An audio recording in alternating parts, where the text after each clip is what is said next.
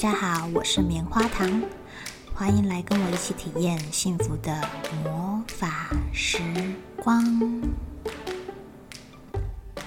我会跟你分享在育儿、自我成长、健康、财富自由的路上，怎么样敞开你的心，一起体验宇宙带给我们美好的经历哦。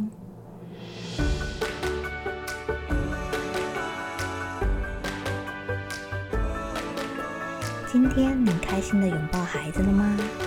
一起让爱开始这美好的一天吧。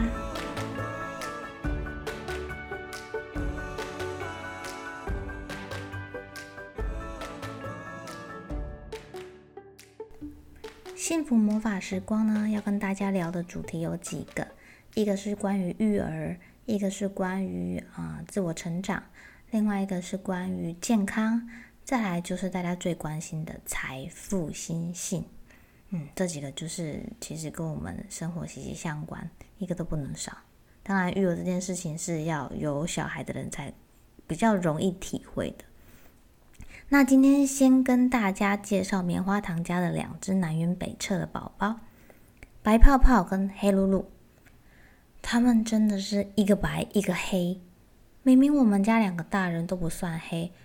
不知道为什么啊，弟弟可以黑成那样，嗯，但是因为他跟哥哥长得太像了，所以可以确定这个是我们家的小孩。泡泡小的时候啊，他是一个很可爱的天使，乖乖巧、安静、不哭闹，带着出场，还可以带去上课哦。放在教室里面，他真的是完全都不会哭。因为棉花糖本身就很喜欢学习，所以常常会带着他到处去上课啊、听讲座之类的。嗯，就是有这样的天使，才有之后的恶魔诞生。我们常常笑说，如果是露露先出生的话，就不会再有第一个小朋友了，吓都吓死了。不知道你们家孩子的个性怎么样？欢迎跟我分享你们孩子的故事。我身边几个朋友的孩子跟我们家一样。老大很乖，但是老二都是可怕的小恶魔，让你又爱又恨的。当然啦，这个在之后教养上，爸妈就要使出不同的招数跟套路来，来跟孩子互动。不同的小朋友就是有不同的互动方式，这个之后我们再慢慢跟大家分享。那因为泡泡他比较乖，而且他很喜欢就是保护妈妈。跟比他弱小的小动物，比如说啊，他看到故事里面的小虫、蚯蚓、小鸟，它要被其他动物吃掉啦，或是被其他动物欺负啊，他就会想要去保护这些小动物们。他就会说：“嗯，我要把那个渔夫抓起来，put in the cage，就是把渔夫关起来的意思。为什么？我就问他为什么啊？他说。因为这样，他就不会把鱼杀掉，哦，或者是我要把这只鱼给抓起来，为什么？因为这样，他就不会把蚯蚓给吃掉了。很有趣的逻辑哦。而且泡泡他被打，基本上不太会还手，也不太会躲，嗯，这让我们有一点担心。像他在幼稚园的时候啊，老师就特别说，因为他个性很好，所以同学蛮喜欢跟他玩的。可是有时候就是有一些小朋友比较呃比较喜欢动手的，然后老师看到会阻止他，但是没有看到的可能就不知道了。这样，对啊，这个真的让我们比较担心，也还没有抓到要怎么去跟他讲这一块，如何保护自己。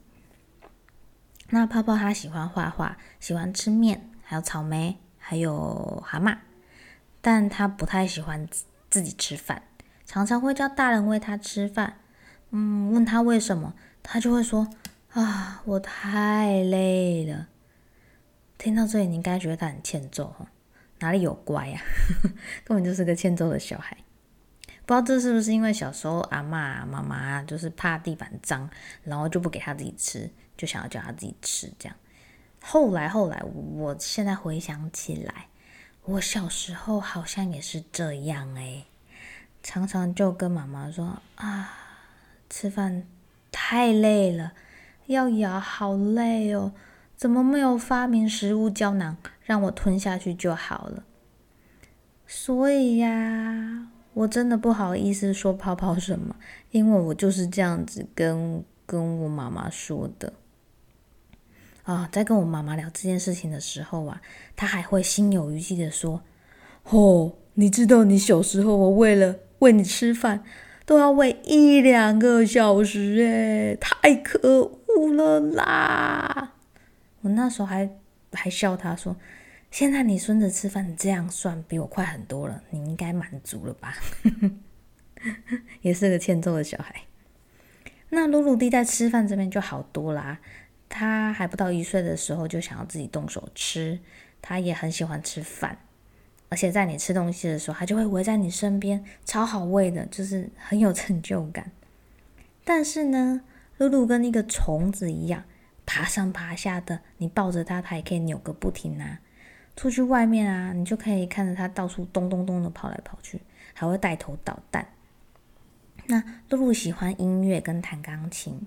每次棉花糖教小朋友弹完钢琴的时候啊，他又会自己咚咚咚咚咚的跑到钢琴旁边，然后自己爬上去要弹钢琴，还蛮有模有样的诶。现在他还不到两岁，就是看起来非常有架势。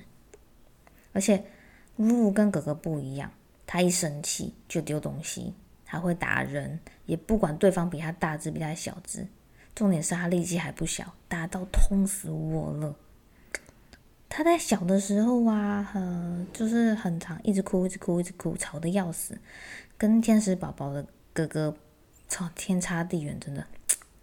你只有一个孩子的时候啊，他哭哭，你还可以爸妈轮流哄他。当你有两个孩子以上的爸爸妈妈，一定都会经历那种崩溃的状况，尤其是全职妈妈或是全职爸爸，这个故中滋味哈，真的是冷暖自知啊。我访问过许多爸爸妈妈，他们最最最头痛的事情就是孩子半夜不睡觉哭闹。哇，有经历过的一定都知道那一段生不如死的岁月。以前泡泡很好睡啊，作息跟我们一样，所以我们会觉得，诶，生小孩其实也没什么嘛，只是生的时候比较痛，嗯，不不太想再经历那个痛，然后有一点不太自由。可是当露露出生之后，我才知道什么叫做每天睡不饱。好，以前同事跟我说他睡不饱的时候，其实我不太真正能够体会他。我只能说，嗯，真的看起来好可怜哦，睡不饱。当自己经历了之后，你就就会非常非常非常的有感。就算我有神队友啊，我们两个是一起睡不饱。后来我们在想，就是因为哥哥是逐月生的孩子。怀孕的时候，我还可以常常跑健身房运动，感觉就是蛮轻松的。可是露露就会让我常常觉得自己好重、好喘呢，然后也不太、不太能去健身房运动。所以呀，她一满三十六周，我就迫不及待的想要把她生出来。诶，他们两个真的有差，就是哥哥身体比较好，比较好养。那露露就是半夜特别容易莫名其妙的哭哭闹闹不睡觉，而且她哭声超大声的，我还不能装作没听见，而且怕她把哥哥吵醒。就算牛奶喝了，尿布换了，温度调到适合睡觉的温度，她还是哭，要你立着抱她才会好一点。哦，你她睡着，你给她一放下去啊，她还是会醒来哭给你看。呃，我们有询问过医生，猜测有可能是因为小朋友的肠胃系统发展还没有这么的完备，然后他又比较早出生，有可能是这个原因。那通常呢，嗯，小朋友如果这样半夜哭闹啊，你除了排除他是因为饿啊，或者是尿尿，或者是一些生理疾病引起的哭，那就很有可能就是他的肠胃系统的问题。像宝宝们肠胃系统比较弱，发育有还没有这么的成熟，尤其是六个月以内，小肠壁的绒毛发育不完善，它没有办法分泌足够的乳糖酶来分解跟吸收乳糖，所以它们容易产生呃腹泻啊、腹胀啊，或是便秘、肠绞痛等症状。所以可以参考一下，就是尽量喂母奶，母奶是最好的。但像我们家的小朋友，他是吃母奶的，还是会有这个状况。那配方奶的话，你可以考虑水解配方加低乳糖的配方，或者是考虑添加一些益生菌，可以帮助正常消化道的机能，然后它排便比较顺畅一点，肠胃道舒服，其实宝宝就好睡了。那或者是你可以帮他做腹部按摩，早晚各一次，就是顺时钟的方向绕着肚脐周围轻轻的按摩。但是医生其实不建议使用胀气膏，嗯嗯，具体原因不知道。当宝宝哭闹的时候，或者我们是有试过用温毛，就是温的毛巾热敷他的肚子，然后再按摩一下。呃，可能他气排掉之后就会好一点，不是拍嗝的那个气，就是肠子里面的气。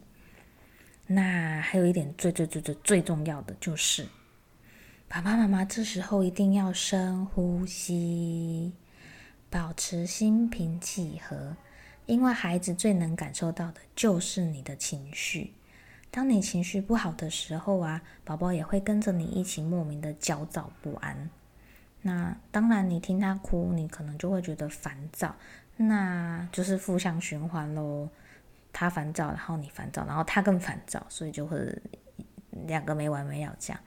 那这时候，请提醒自己一下，或是爸妈互相提醒，就是先让自己的呼吸慢下来。你可以甚至可以数出来哦，就是吸吐，吸吐。宝宝其实可以感受得到，有的时候啊，呃，露露会因为这样，然后变得好一点。加上这个时候，我们是就是抱着他，让他贴在我们身上做这个动作，哎，其实发现还蛮有效的。然后或者是你可以趁这个时候啊，在他的耳边跟他说说话，啊，讲故事也好啊，聊聊天也好。也许他还在哭，但是你会发现，渐渐这个哭声会越来越小，越来越小，越来越小。那我们有试过，就是因为不想让他习惯被人家一直抱着走来走去，这样我们就把它放在那个床上，但是枕头垫比较高，就是几乎快要坐着。那当他睡着的时候，你就是慢慢的把枕头抽掉一个，抽到两个，让他渐渐稍微可以比较趋近于平躺的状态，推荐给大家参考喽。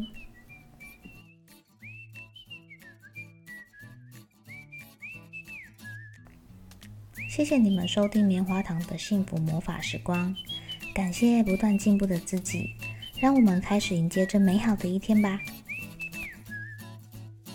有什么想要跟我分享的心情或是小故事，欢迎在下面留言或是写信给我，我会很开心能够收到你们的回馈。如果你需要棉花糖帮助你在目标设定、财务心性。人际关系或是育儿上面有更进一步的改善，你也可以从资讯栏连接与我预约时间咨询哦。